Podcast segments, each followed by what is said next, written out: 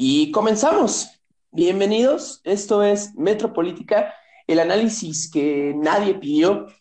El día de hoy tendremos otro episodio a la distancia para hablar sobre la crisis petrolera, la crisis derivada de eh, la disminución tan abrupta de los precios del petróleo a nivel mundial y todo esto derivado de la misma pandemia del COVID-19 analizaremos los orígenes de esta crisis petrolera, em, hasta dónde ha llegado actualmente y hasta dónde creemos que va a llegar.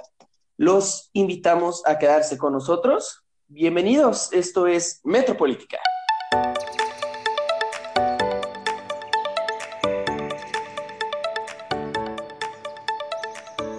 Nos encontramos el día de hoy con mis locutores de cabecera. Ahora sí, eh, Alejandro Holguín, ¿cómo estás, amigo?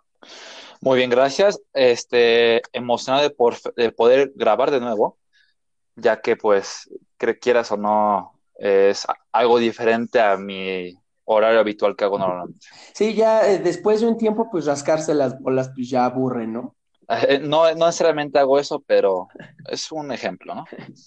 Em, también es un gusto tenerte aquí, Ale. Eh, y también nos encontramos con Daniel Ernesto Figueroa. ¿Cómo estás, bebé?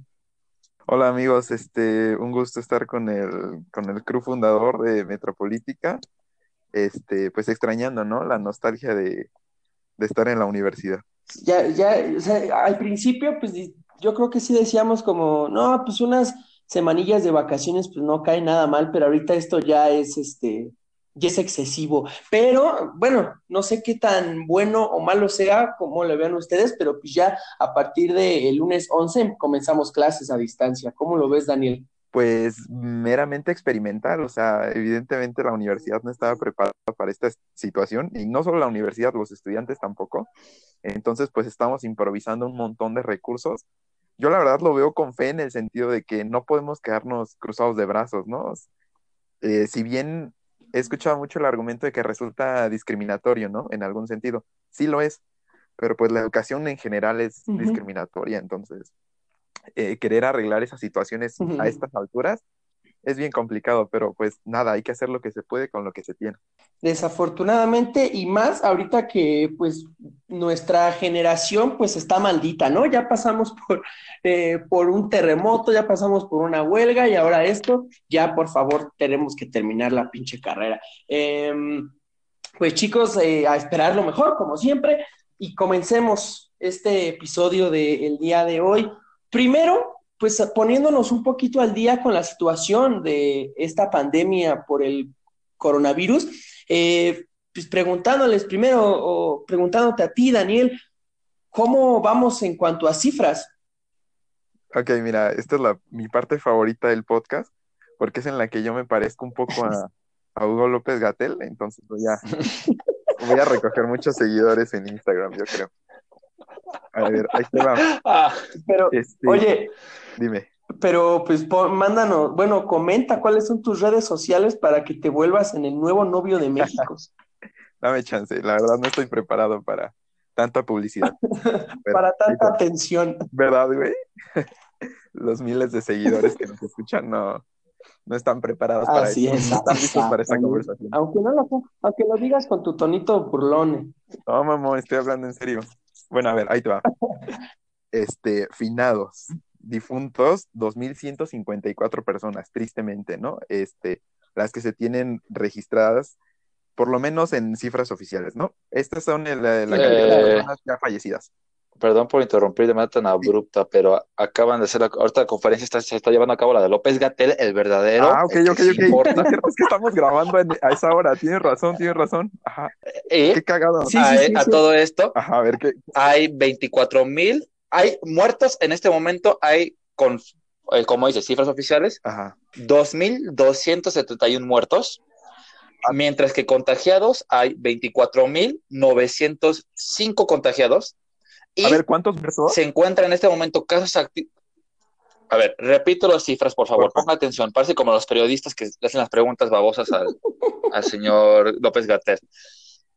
Cantidad de muertos en este momento, 2.271 muertos. cantidad de contagios en este momento o casos confirmados de coronavirus, 24.905 contagios. Y casos activos, o que más bien que están monitoreando en este momento de coronavirus, 6.696. Ok. Yo honestamente, está cagado, está cagado trato, de, trato de no... Sí, dinos. Eh, y bueno, iba a decir que está cagado que en las cifras que arroja Google, que son las, las obviamente las oficiales para el mundo millennial, eso, es lo importante. ya había más muertos hace rato que los que acaba de decir el gobierno federal, pero bueno. yo hoy nada más iba a, comentar, honestamente yo trato de mantenerme alejado de ese tipo de cifras, de esos números, eh, me, me, me, pongo, me pone nervioso, pero pues ustedes que, que están un poco más informados, pues dígame, Daniel, ¿qué nos dice estas cifras? Bueno, es que em, yo eh, advierto, por ejemplo, hace poco tenía una conversación con, con mi papá en corto, ¿no? Y me decía, bueno, es que mira, este, llevamos, eh, ¿cuántas? Menos de dos mil muertes, ¿no? Eso sí es un hecho. Entonces, me decía, ¿qué, qué tan necesario es estancar toda la, toda la economía o, bueno, todo el sistema de producción o nuestra vida normal, ¿no? Porque hasta socialmente esto está afectando durísimo por dos mil muertes. Si, por ejemplo, la diabetes mata, mata a tantas personas al mes o, la influenza o el crimen organizado, ¿no? O sea, hacía, haciendo este conte de, cifras.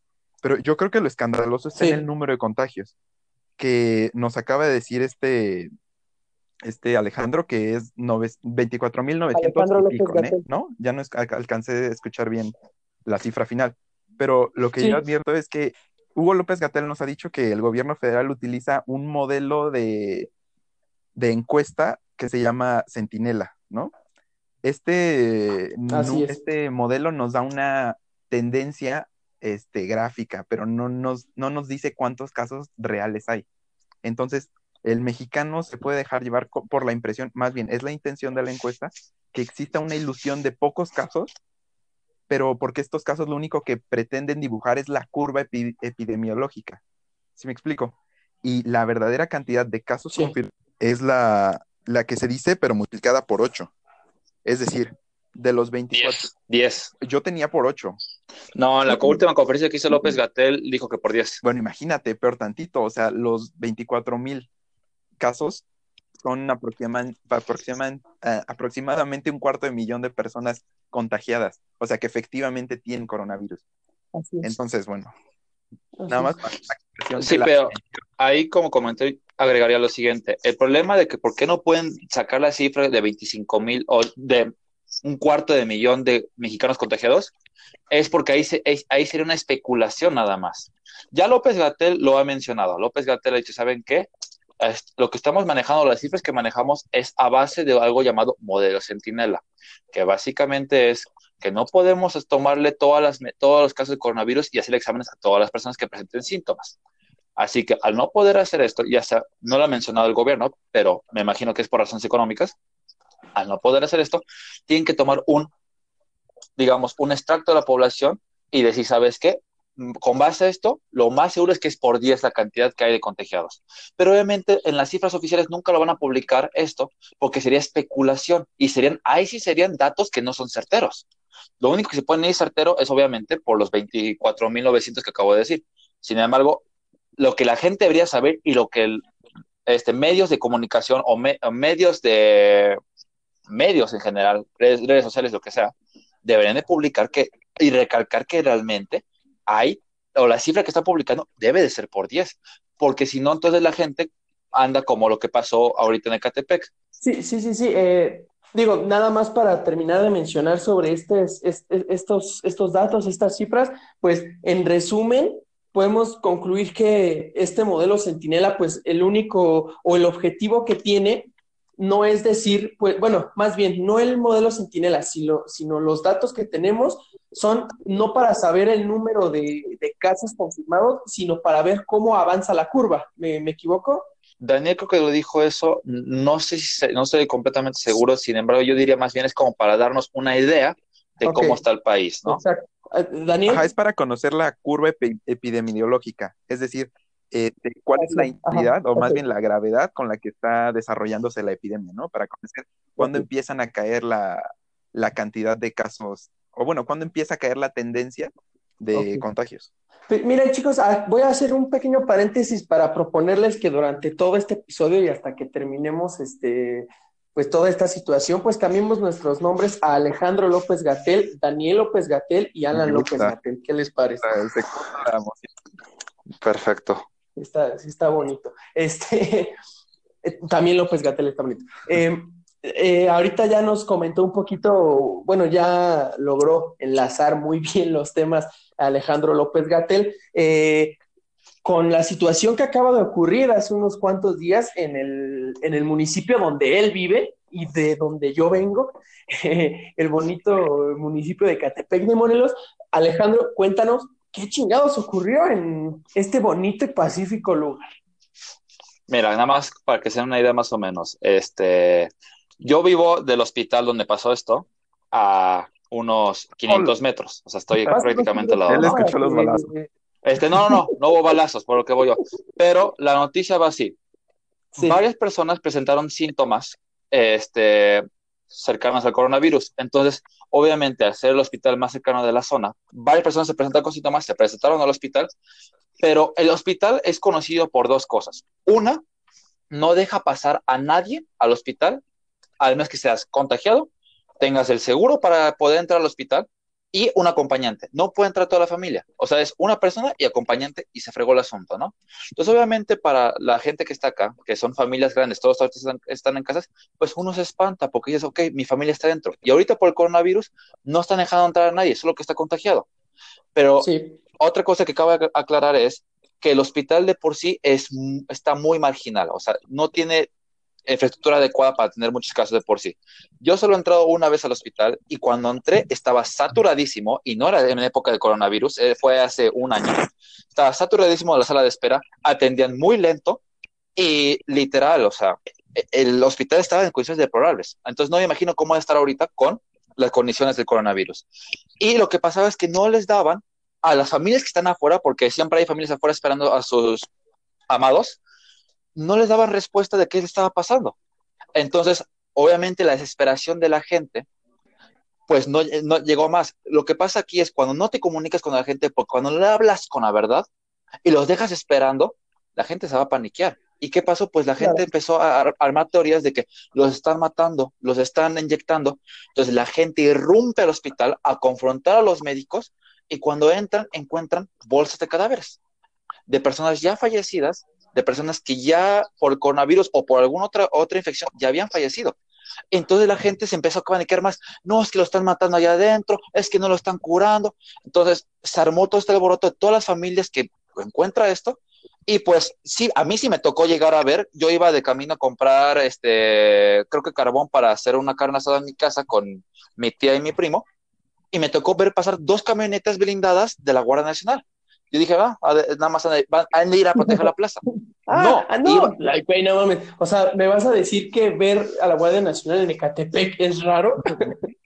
No, es, que nunca había visto una camioneta blindada. Había visto camionetas de la Marina, había visto camionetas del Ejército, pero camionetas que dijeran literal el color gris con el logotipo Guardia Nacional y los uniformados de la Guardia Nacional con uniformes militares gris, eso no me había tocado verlo hasta ese día. Y esto que me sacó de onda. Entonces, lo que pasó fue esto, la gente llegó a un nivel de desesperación tan enorme que tuvo que romper. Y eso es mi comentario, lo que yo voy. Mucha gente en internet los critica. No, es bola de salvajes, bola de, bola de personas sin educación, bola de nacos, creo que es la peor expresión que podrían dar. No, en mi opinión, es más que nada, no, no, no hay comunicación. Si no comunicas a la gente de lo que está pasando, no le dices con la verdad, no les hablas con la verdad, hay desesperación. Eh, y el problema es que, al menos aquí en el municipio de Catepec, no hay suficiente difusión o la difusión necesaria como para que realmente la gente se quede en casa. Y esa es mi opinión al final del día. Yo les quiero preguntar, voy primero contigo, Daniel. Pues mira, Este, yo conocía lo, lo superficial, ahorita que tú comentas ya un poquito más a una idea mejor, pero creo que todo gira en torno a lo mismo, ¿no? Es una... Todas son circunstancias de tú dices falta de comunicación, pero creo que es también un poquito patente, ¿no? De la, el, el carácter general de Catepec, ¿no? O sea, la, no, no estoy acá eh, creando un, un, prejuicio de los de Catepec son así. Sin embargo, eh, es, responde, ¿no? Todo como a una cultura de, cultura de algo. En este caso, cultura de la violencia, cultura de la, de la impaciencia, de muchas cosas, ¿no? O sea, es lo que yo les decía el último programa que tuvimos suerte de grabar, que el mexicano en condiciones este, de ayuda activa es muy bueno, pero cuando la manera en la que tiene que colaborar en sociedad es de una manera pasiva, es decir, manteniendo calma, prudencia, serenidad y paciencia, pues ahí nos falta un montón, ¿no? O sea, tenemos años que, que evolucionar, este, y pues patente de esto, bueno, de este resultado directo es esta situación, ¿no? En donde un montón de personas se expusieron gravemente a la enfermedad y quién sabe qué cantidad de contagios vayan a verse activados a partir de esta, de esta irrupción en un hospital. Ahora, yo diría, también la autoridad tiene la obligación necesaria de tener bien resguardados los hospitales, ¿no? De no, de no eh, este, causar el escenario perfecto para que esta clase de situaciones pasen. Probablemente si la Guardia Nacional hubiera estado en el hospital desde antes de que irrumpieran, pues nunca hubieran llegado a, a irrumpir al, al hospital. Entonces, es eso, yo si culpo a alguien no podría ser al, pueblo sabio porque sería muy, muy fascista de mi parte, pero el gobierno sí debería de tener como bien, bien aseguradas todas las unidades médicas para que no existan esta posibilidad de que la, la, desorganización civil, la, ignorancia generalizada puedan causar que se pongan ellos mismos en riesgo, ¿no? Porque básicamente es eso. Y, como dices, Daniel, pues es, es una ignorancia generalizada pues que no es culpa de la población, ¿no? O sea, es una ignorancia generalizada, pues eh, generada por, una, por un conjunto de situaciones de las cuales la gente pues no tiene la culpa, sino que son las víctimas, ¿no? Eh, chicos, ya nos llevamos pues bastante tiempo con estos, con estos dos temas. Eh, vamos a, a, ir a la primera pausa para regresar hablando ya sobre esta crisis petrolera, la caída de los precios del petróleo y también la, participación en todo esto de, del Estado mexicano. Claro, venga. ¿Están de acuerdo? Por supuesto. Regresamos.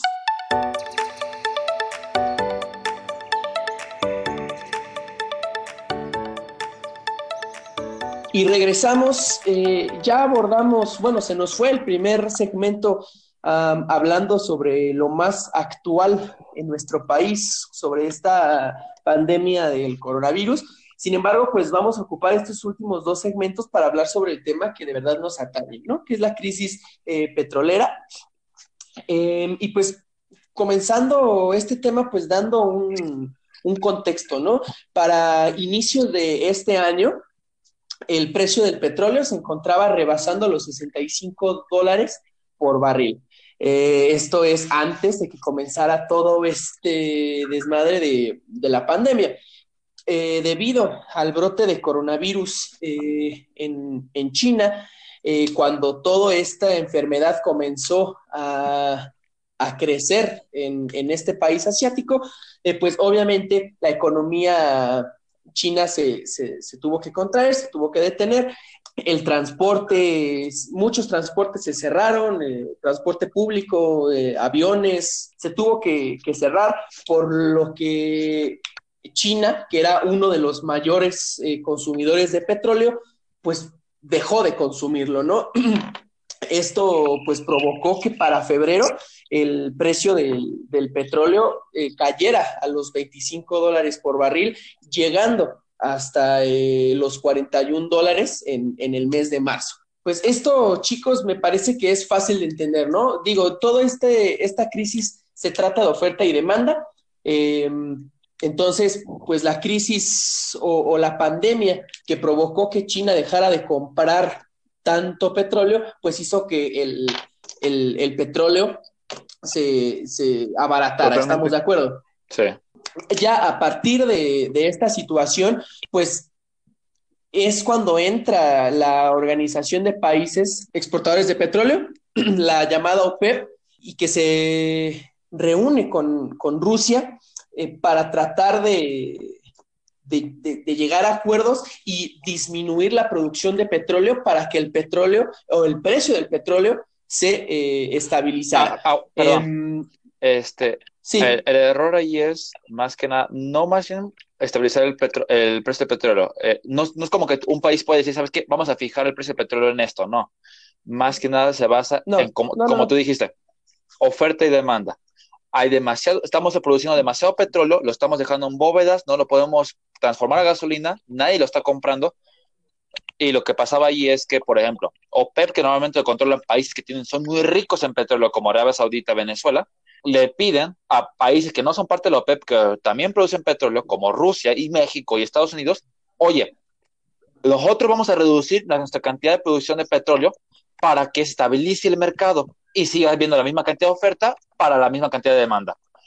Por favor, ¿lo puedes hacer? Así es. ¿Qué pasa con Rusia? Rusia le dice, ¿sabes qué? No, yo voy a seguir produciendo la misma cantidad de barriles de petróleo diarios que llevo haciendo por los últimos seis meses. Entonces, como tiene el poder para hacerlo, la OPEP dice, ok, vale, entonces si yo producía 10 millones de barriles de petróleo por día, como a mí no me afecta tanto, voy a producir más petróleo y voy a ahogar el precio del petróleo. O sea, en vez de producir 10 millones de barriles por día, ahora producía 12, 12 millones de barriles. O sea, no solo había... Y esto, pero... Ajá, eh, esto, esto, esto derivado de que pues Rusia, eh, aún con el con el barril de petróleo a 41 dólares, le seguía siendo rentable. Em, lo que no pasaba con los productores estadounidenses, ¿no? Em, entonces, digo, además de, de, esta cuestión que les comentaba, de que toda esta crisis se basa en la oferta y demanda, pues también, em, Daniel, se trata de, pues, esta guerra entre la voluntad de, querer hacer algo y el capricho por querer hacer algo, ¿no? Eh, ¿Te refieres específicamente al caso de México? O sea, la, interrupción del acuerdo de la OPEP en virtud de la oposición del gobierno mexicano o a qué te refieres? Eh, eh, antes, antes que eso, pues hablando sobre Rusia, ¿no? O sea, Rusia eh, diciendo que no se va a adecuar a lo que dice la OPEP con tal de joderse a los productores norteamericanos. Claro, o sea, aquí, o sea, cuando... Que también obviamente se aplica al caso mexicano. Sí, sí, sí, es que cuando se habla de petróleo, como es un producto eh, internacionalizado, hablamos necesariamente de ¿no? Entonces, obviamente nunca vamos a, a poder, o sea, desde la Guerra Fría, de geopolítica. o sea, se, habla de...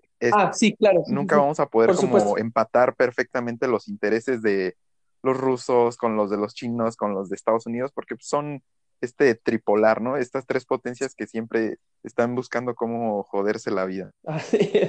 Y bueno, ya con, con el virus hecho pandemia, eh, es decir, ya volviéndose esta situación del coronavirus, pues un problema de salud global, eh, pues obviamente el mundo se preocupa más por enfrentar a esta crisis de salud que pues en quemar todo el petróleo que, ya existe, ¿no? Em, como, como dato increíble, para el 31 de marzo, el precio del barril de petróleo se encontraba eh, a 22 dólares.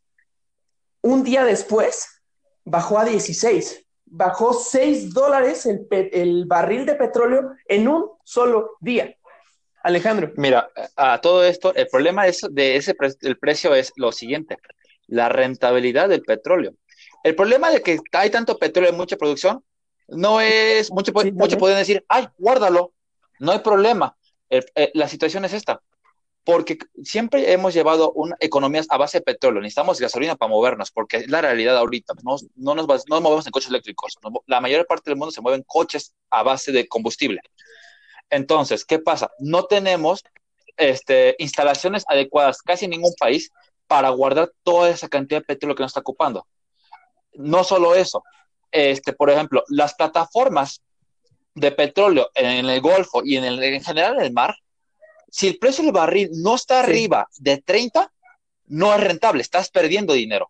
Sí. Ah, perdón, es, es eso mismo, esa rentabilidad del, barril, de tener que plantar una plataforma en medio del mar, extraer el dinero, eh, extraer, perdón, el petróleo, el crudo desde el fondo del mar, taladrar, todo esto implica un gran costo de, digamos, esta acción y después el costo de producción de este crudo que en ocasiones es de un poquito menor, menor calidad que el crudo que normalmente te puede vender Arabia Saudita, que te está vendiendo crudo que se encuentra en tierra firme. a todo esto es tan alarmante, por eso tan países como por ejemplo México, que de repente le dice, ¿sabes qué? Digo, no solo México, México, Estados Unidos, Reino Unido, que extraen petróleo del, del mar, y de repente el, el, barril ya no vale, ya no es rentable. Aunque yo saque el barril, el barril de petróleo ya no voy a vender, aunque lo vendan 20 no me sirve de nada. Entonces, por eso mismo, y la OPEP fue, en ciertos sentidos, se está aportando bien, dice, ¿sabes qué? Baja tu producción, yo bajo mi producción y todos felices, mantenemos la, la estabilidad de precios en el mundo. El problema es que, obviamente, pa países que extraen petróleo de maneras diferentes o están acostumbrados a otra cosa, dicen, sabes que no lo voy a hacer. Y es por eso que hago la transición y llegamos a la reunión de países eh, exportadores de petróleo, conjunto con la OPEP, para mitigar todo esto, para llegar a un acuerdo, para decir, sabes que, a ver, todos hay que, hacer un, hay que, hay que cortar, hay que empezar a, cortar donde podamos, porque si no nos vamos a ir a la fregada. Rusia accedía, accedía a Estados Unidos, y después llegamos a México. Sin embargo, Alejandro, antes de, de pasar a, al tema o a la situación mexicana, pues dijiste, hiciste un comentario eh, sobre lo bien que se comporta o que se ha portado la Organización de Países Exportadores de Petróleo. Mm, digo, no hay que ser tan ingenuos como para pensar que la OPEP es eh, no, Dios. no, obviamente eh, no. Y, y, por eso a mí me gustaría preguntarte a ti, Daniel, pues, ¿cómo ves la situación de la OPEP? O sea, ¿crees que la actitud que han estado tomando ha sido por buena gente o hay otro interés Pues mira, por yo ahí? uh, creo que la OPEP sí ha tenido prudencia, por lo menos, ¿no? Ha buscado lo que es consecuente con la situación, que si la demanda de petróleo ha caído, pues que la producción también se reduzca para que los precios se mantengan, ¿no? Y que no pase esto de que se van a menos, a valores negativos, ¿no? El petróleo por lo menos en, el, en términos de futuro. Sí. Este, entonces, pues yo no diría, oye, la OPEP es este, la Madre Teresa de Calcuta, pero por lo menos una voz relativamente razonable a la cual sí hay que atender con la seriedad suficiente. Y ahora yo diría qué tan eh, primordial sería el plan de desarrollo nacional que tiene México como para imponer su voluntad contraria a esta planificación. ¿Sí me explico? Eh, siendo concretamente a la solicitud que sí, sí, le hizo la OPEP a los países productores de petróleo de bajar con su producción y que México se negó a hacerla porque básicamente fundamenta su desarrollo en la producción de petróleo. Tan es así que ya que se le ha invertido miles de millones de dólares a Pemex, se le ha invertido un montón de dinero a la refinería de Dos Bocas. O sea, es evidentemente una política pública económica que se basa importantemente en la producción y, y transformación de los petrolíferos, ¿no? Entonces, en muy mala hora, ¿no? Le cae a la cuarta transformación esta crisis y esta, esta falta de, de, demanda de petróleo. Eh, y hay que, hay que aclarar que esta reunión en la cual ya participa México no es de la OPEP como tal, sino de la llamada OPEP Plus, que son países eh, que no son parte de la Organización de Países Exportadores de Petróleo, pero que tienen intereses petroleros y que lo que pase con el mercado del petróleo pues le afecta y le importa, ¿no? Entonces, eh, México no forma parte de la, de la OPEP, sin embargo, forma parte de esta llamada OPEP Plus, ¿no? Es, y sobre, ¿y por qué? Pues ya lo dijiste muy bien, Daniel. Eh, sobre todo esta cuarta transformación pues tiene sus intereses muy bien metidos en, en el petróleo, eh, dependemos muchísimo, o la cuarta transformación depende muchísimo del petróleo, así que pues es invitada a estas reuniones donde, como también ya lo mencionó Alejandro, la idea era que todos los países se comprometieran a reducir su producción de petróleo hasta en un 23%. Esto para el Estado mexicano pues significaba una reducción de 400 mil barriles al día. ¿Qué es lo que pasa con México? Pues dice, ¿sabes qué? Pues chinga tu cola, este, no voy a hacer lo que tú me digas y pues aquí y, a, vamos, a, vamos a ver a quién le apesta más, más el crudo y pues no, no voy a aceptar lo que tú me estás exigiendo que haga, ¿no? Chicos, vamos a ir a la segunda y última pausa para ya entrar eh, de lleno a esta situación que ya tiene que ver con México ¿Cuál, ¿Cuál, fue la respuesta de la secretaria Rocío Nale, secretaria de Energía, y hasta dónde ha llegado también ahora con la participación de Estados Unidos. ¿Están de acuerdo? Sí. Muy bien, regresamos.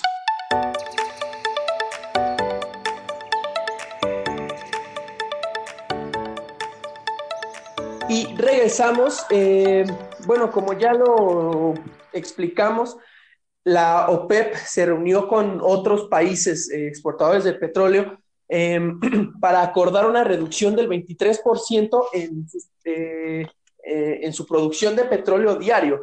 Esto para México significaba reducir a cuatro, bueno, 400 mil barriles, pero ¿qué es lo que pasa con México, Alejandro? Bueno, México, ya lo mencionó muy bien Daniel, tiene intereses de petróleo, ah, le, está apostando al oro negro. Ya en programas anteriores hemos hablado por qué esto es bueno, por qué esto es malo. Ahorita no lo vamos a tocar. Aquí el problema es que claramente este gobierno está enfocado en el petróleo. Está, construyendo una nueva refinería en Tabasco, dos bocas, para demostrar su interés, ¿no? Al final del día. Nos guste o no, nos guste o no, ya sí, está lo está, lo está haciendo. Entonces, mira, no voy a, ahorita no es el punto que vamos a tocar, ¿no? Entonces, a todo esto, ¿qué pasa? La Secretaría de Energía en videoconferencia le dice claramente a la OPEP, ¿sabes qué? Yo no voy a reducir 400 mil barriles de petróleo diarios porque ustedes no están pidiendo. Yo mi país no puede hacerlo. No, y la OPEP, obviamente, como tú dices, no son unos santos, pero y, eh, aquí lo que yo quería agregar anteriormente, la OPEP bien podría volver a hacer lo mismo que le aplicó a Rusia producir más petróleo porque tienen todas las reservas del mundo. Son uno de los mayores productores de petróleo en el mundo. Podrían joderse a quien quiera en cualquier momento. Tienen ese poder. No lo están haciendo porque obviamente les interesa económicamente eh, eh, todo este aspecto, ¿no? Pero México no se dejaba. Solo decía, voy a bajar 100 mil. Es lo único que puedo. No, es que necesitas bajar 400 porque si no, no se va a poder. No, yo voy a bajar solo 100.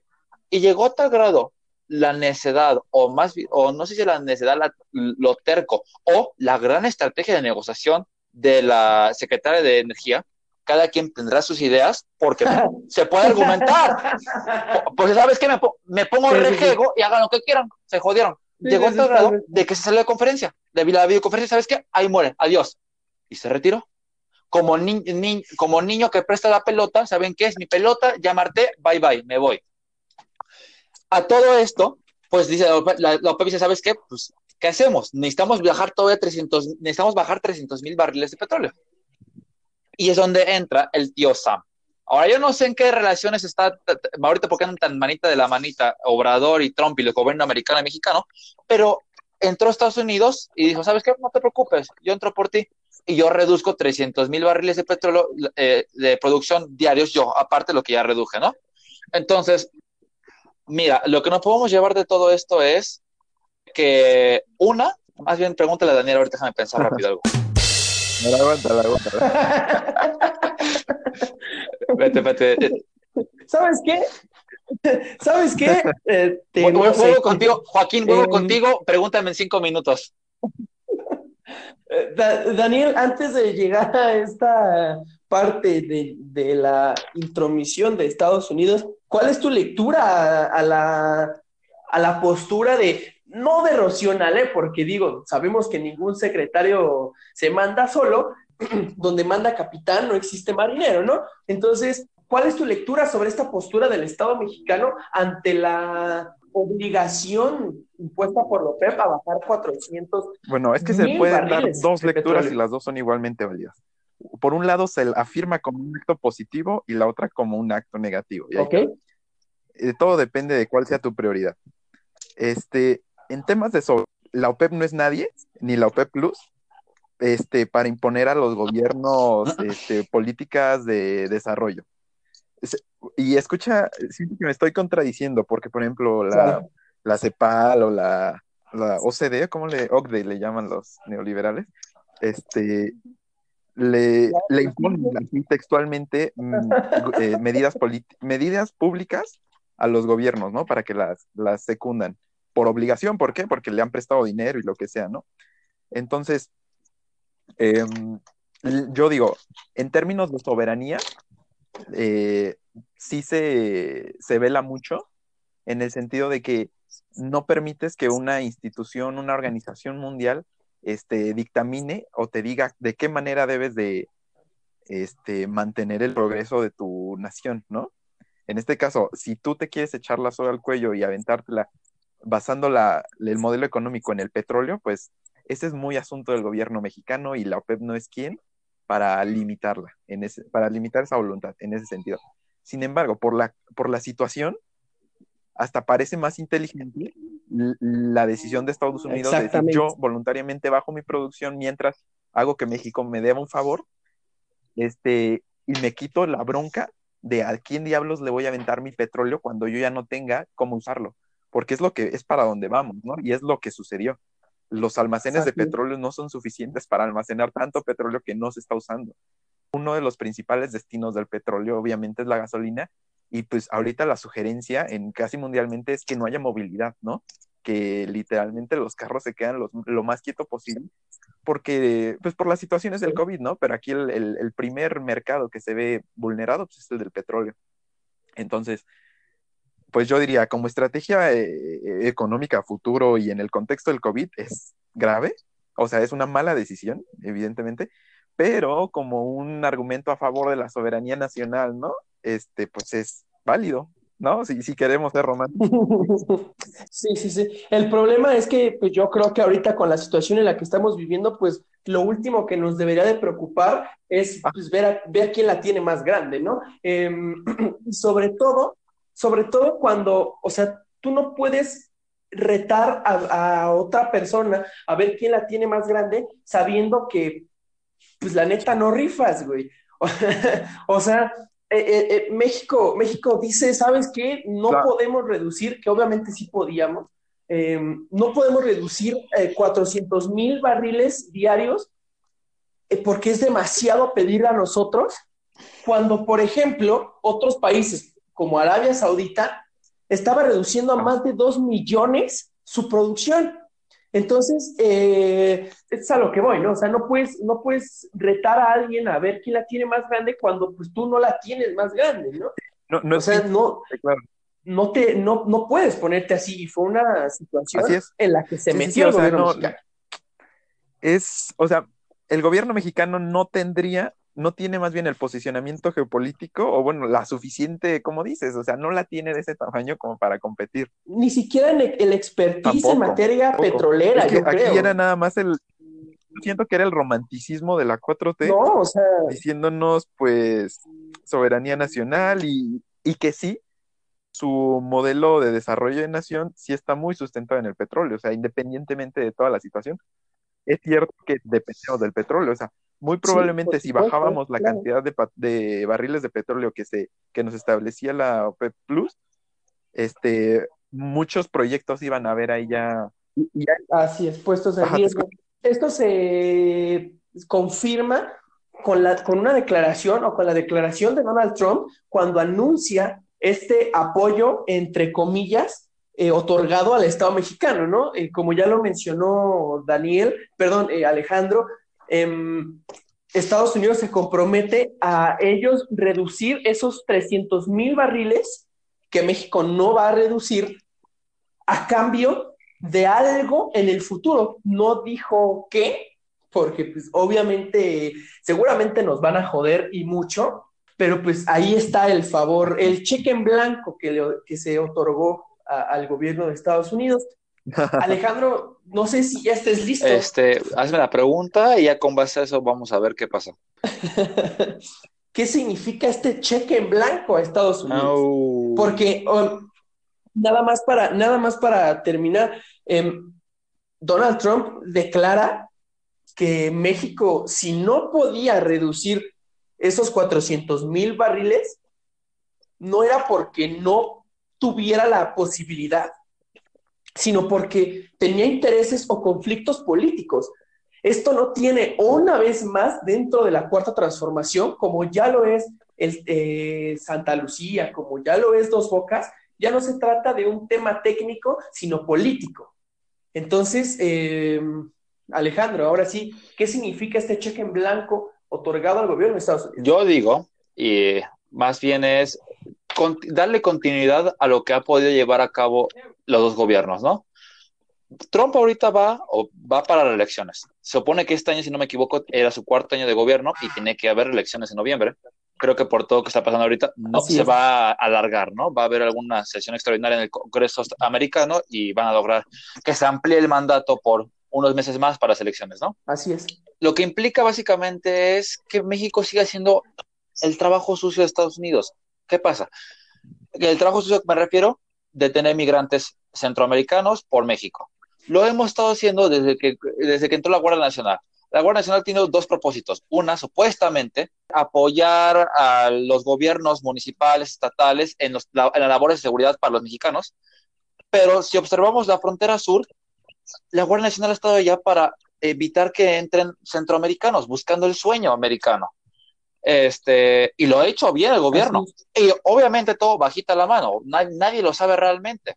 Nadie, nadie ha volteado a ver los ojos a la frontera sur.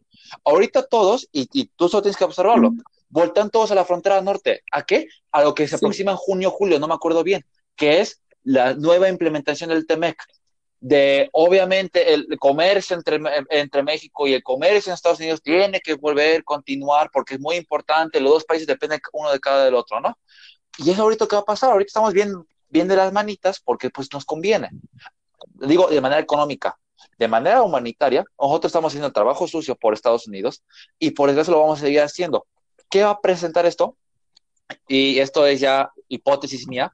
A un futuro va a presentar un odio remarcado de la comunidad centroamericana por los mexicanos, porque literal nosotros fuimos los que los, les prohibieron entrar a, eh, llegar al sueño, americano. Nunca antes lo habíamos hecho. Sí, las fronteras estaban cerradas, sí, las fronteras, eh, este, sí teníamos migración y deportación, pero no tan marcada como en este gobierno. Y eso es lo que yo, yo siento que es, es el cheque blanco. Seguir con ese proyecto o ese pacto no pactado como tal, va a la redundancia, de, mira, tú sigue, tú sigue echándome la mano, seguimos haciendo intercambio comercial, yo me encargo de la frontera sur, ¿cómo ves? Y al final del día se cumple con el muro de Trump, que es, voy a construir el muro en la frontera. Nada más que ahora el muro no fue de concreto o de metal, sino fue de mexicanos haciendo el trabajo sucio, por desgracia, por ellos. Y aquí es donde yo te pregunto, Daniel, la soberanía, ¿dónde está? Esa soberanía que en tu hipótesis el gobierno mexicano buscaba defender ante la OPEP, pues ahorita ya la está dando a Estados Unidos. Bueno, es que no es, no es desconocido para el público en general que pues México es, nos guste o no, un, buen cliente, proveedor de servicios y y de chaquetas a, Estados Unidos, porque no nos queda de otra, es literalmente la potencia armamentística más grande del mundo y la tenemos como vecino en una de las fronteras más grandes del mundo. O sea, ah, perdón, ahí mi interrupción rápido es, a ver, ¿no tenemos para hacerlo? ¿Cómo nos portamos con OPEP? Ahí sí bien chiles, ¿no? Contra Rusia, China, Arabia Saudita, potencias pues, mundiales. exacto, nos ponemos, ¿sabes qué? A mí me apesta más el petróleo, bye bye. Y ahorita con Estados Unidos, no, somos sumisos. Sí, digo, no. Estamos, estamos completamente de acuerdo todos eh, en lo que dices, Daniel. Eh, todos sabemos la situación en la que nos encontramos en comparación con Estados Unidos y no es cosa de este gobierno. Eh. O sea, digo. De toda la vida. Tendrías que ser muy tonto como para echarle la culpa de esta sumisión a, Estados Unidos a este gobierno, ¿no? Em, pero sí es exactamente lo que dice Alejandro, eh, mostrar algo que realmente no eres ante la OPEP y demostrar algo que, eh, que tal vez no tienes o no tienes tanto como es la soberanía, pero, o sea, ya al momento de ser Estados Unidos, ah, bueno, sí, pero eso todos lo saben, ¿no? Yo creo que es un doble discurso que no debería de manejarse. Chicos, ya para terminar este episodio, pues nada más rápidamente como sus conclusiones, ¿cuáles son las consecuencias, cuáles serán las posibles consecuencias de esta eh, crisis bueno, yo pondría mucho el dedo en el renglón de cómo se va a tener que arreglar el presupuesto, porque evidentemente los planes políticos que ha desarrollado la 4T no van ni siquiera de lejos, ¿no? Solucionando la situación. Entonces, habríamos que esperar a, la verdad, un milagro en el cual se, se disponga de un plan suficientemente eficaz para cortar toda la situación. Este, ya de por sí se ha hablado de la probabilidad de que, más bien la iniciativa de reforma a la Ley Federal de Presupuesto y Responsabilidad Hacendaria, ¿no? Eh, en esta ya se, se dibujan ciertos principios como la discrecionalidad en el ejercicio del presupuesto para que el Ejecutivo tenga la oportunidades presupuestarias a las áreas que él estime más, pues más estratégicas, más importantes, ¿no? Que esto es totalmente anticonstitucional porque esta facultad es exclusiva de la Cámara de Diputados. Entonces, habrá que ver cómo resuelve la Cámara de Diputados, cómo pretenden este, pasar y con qué candados la pasan. Pero pues nada más pongo el dedo ahí en, la situación que yo creo que lo importante va a ser cómo el gobierno federal pretende este, librar la situación económica. Manejar el presupuesto. Sí, nada más como dato, Daniel, pues ya hay un decreto de finales de, del mes pasado, de abril, eh, decreto presidencial, no sé si, si lo consultaste, si lo viste, de las medidas que debe de tomar la administración pública, pues a raíz de esta, de la situación en la que vivimos y pues ahí se encuentran enumerados Ajá. los programas y proyectos prioritarios para el Estado mexicano que no van a poder sufrir ningún tipo de reducción presupuestaria, eh, entre ellos pues todos los programas sociales y pues los megaproyectos de infraestructura, ¿no? Además de la Guardia Nacional. Entonces, eh, sí, tienes toda la razón, el Estado mexicano ya está tratando, ya se está moviendo para tratar de, de arreglar esta situación y de arreglar las partidas presupuestarias, pero no creo que sea de la mejor manera. Eh, me, me, parece que tuvimos un pequeño imprevisto técnico. Ustedes saben que esto, este problema con eh, el Internet no, no, siempre permite las mejores condiciones. Eh, Daniel ya no se encuentra en la, en la grabación, en la comunicación con nosotros. Sin embargo, pues pasemos a las conclusiones contigo, Alejandro. ¿Cuáles crees que Mira, sean más las que nada, consecuencias de esta crisis? Me preocupa petrolera? mucho el panorama siguiente. Es bien sabido que en México los tres pilares de la economía son el petróleo, el turismo y las remesas. Y me preocupa que estamos hablando que un tercio de la economía del cual dependemos y del cual el gobierno le apostaba demasiado, se acaba a caer para abajo. Porque estamos hablando de que sí, esto se va, algún día se va a estabilizar, no vamos a volver a una nueva normalidad, como se está llamando ahorita. Pero para que, pa que se vuelva a recuperar el precio del petróleo, va a estar, sí. va a tardar uno, dos, tres años, de los cuales el gobierno actual, pues obviamente, le, uno, dos, tres años le va a costar. Entonces, me, me cuesta mucho creer que, eh, o bueno, más bien creo que el primer problema que vamos a ver es si no se logra llegar a acuerdos o si no se logra transicionar o si no se logra, como decía Daniel, cambiar el presupuesto de egresos a algún otro, de manera diferente, vamos a tener problemas. El, el, peso no se va a recuperar sobre el dólar. Y, el eh, se va a, y ¿qué va a pasar? Se va a estancar el dólar en 25 pesos dólar. ¿Qué va a implicar? Pues más costos más altos de importaciones y obviamente va a impl implicar más que le va a costar al mexicano promedio comprar básica. Y, que es, y esto afecta más en lo siguiente. Ahorita no lo hemos visto, o no, o no todavía no ha habido, pero deja que esto avance un poco más y vamos a ver cómo miles de mexicanos perdieron empleos. Vamos a ver cómo miles de mexicanos ya lo que adquisitivo que tenían hace dos meses.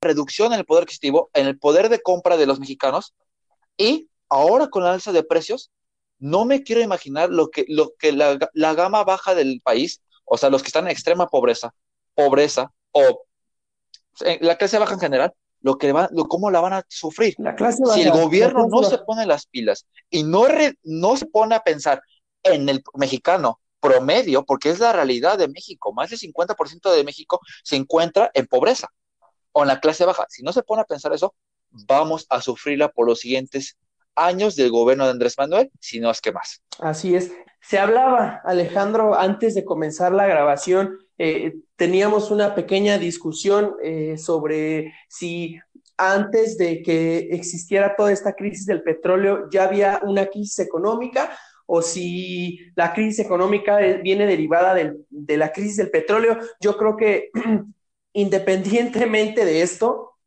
crisis económica va a haber, nos espera al final de la, de la pandemia una crisis económica. Em, indudablemente, no hay de otra, no va a haber de otra, y tienes toda la razón. Eh, y también tiene la razón Daniel, si no se comienza a actuar desde ahorita, me temo que nos va a pegar increíblemente duro. Eh, Alejandro, pues muchísimas gracias por, por acompañarme. Eh, ya no le pude dar la despedida que se ya sabes que encantado de poder verlo cuando se puede. Eh, sin embargo, te, te, la doy a ti, muchas gracias. esperamos este, ya pues agarrar un poquito de ritmo. Tal vez este, Eso no se le puede llamar regreso. A un poco por el regreso a clases Pero a distancia, sin embargo.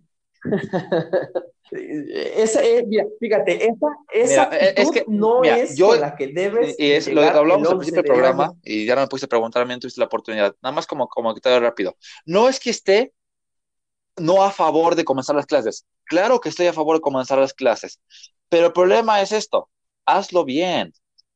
No, no. El modelo, el modelo se adecua a todas las necesidades de cada alumno. El modelo o intenta hacerlo. Y en eso estoy de acuerdo sí es discriminatorio, Daniel lo dijo, la educación en México es discriminatoria y las autoridades han portado hasta cierto punto eh, de buena forma, ¿sabes qué?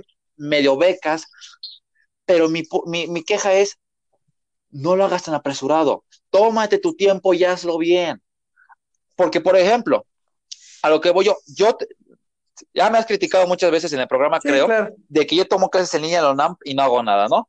Pero yo me acuerdo perfectamente bien antes de comenzar las clases en línea de la UNAM, me acuerdo que tuve que llevar un curso de, un mes de seis módulos diferentes para prepararme para tomar las clases en línea, los cuales implicaban, obviamente, entre comillas, cómo sacar recursos y cómo sacar medios digitales para tus estudios, cómo manejar las diferentes plataformas o medios que me va a presentar la universidad, cómo este, comunicarme con los profesores. Dime qué hizo la UAM sobre esto. Dijo, ¿sabes qué? Yo creo que los alumnos saben re bien y a dar. Sí, sacó este, este manuales para ocupar aplicaciones, pero en ningún momento me dijo, ¿sabes qué? ¿Cómo ocupar este, medios digitales para poder este, sacar información? Nosotros que somos de humanidades, se nos hace muy fácil porque lo hemos hecho muchas veces, sacar PDF, sacar artículos, pero no me imagino tener que, un alumno de CIAD que tiene que hacer maquetas, o está acostumbrado a hacer maquetas, o está a, trabajar manualidades, o un alumno de ingeniería que está acostumbrado con laboratorios, tiene que hacer lo que nosotros hacemos. Y no, la, escuela no lo pensó, no se preparó en eso, y es literal. su excusa es la educación adelante, y estoy de acuerdo en eso. Pero si lo vas a hacer mínimo, tómate dos semanas, no solo para instruir a los profesores, sino también para instruir a tus, a tus alumnos, para que estén preparados para el golpe que viene, porque nadie está preparado para esto. Pero bueno, esa es mi opinión. Un saludo a toda esa bola de aplaudidores de las autoridades de la Universidad Autónoma Metropolitana que nos les están haciendo el trabajo de meternos la educación a distancia, pues por donde te platiqué, ¿no? Y a huevo. Eh, y aunque ya sabes, cuando quieras, esperemos que podamos grabar un programa lo más seguido posible, o sea, uno por semana estaría genial y pues a darle con esto, con toda la actitud como dices. Eso es todo. Eh, le doy, eh, aunque sea por aquí, la despedida a nuestro querido amigo Daniel. Eh, muchas gracias a ustedes por acompañarnos. Nos seguiremos escuchando. Quédense en casa, chingada madre. Cuídense todos. Muchas gracias. Esto fue Metropolítica. Hasta luego.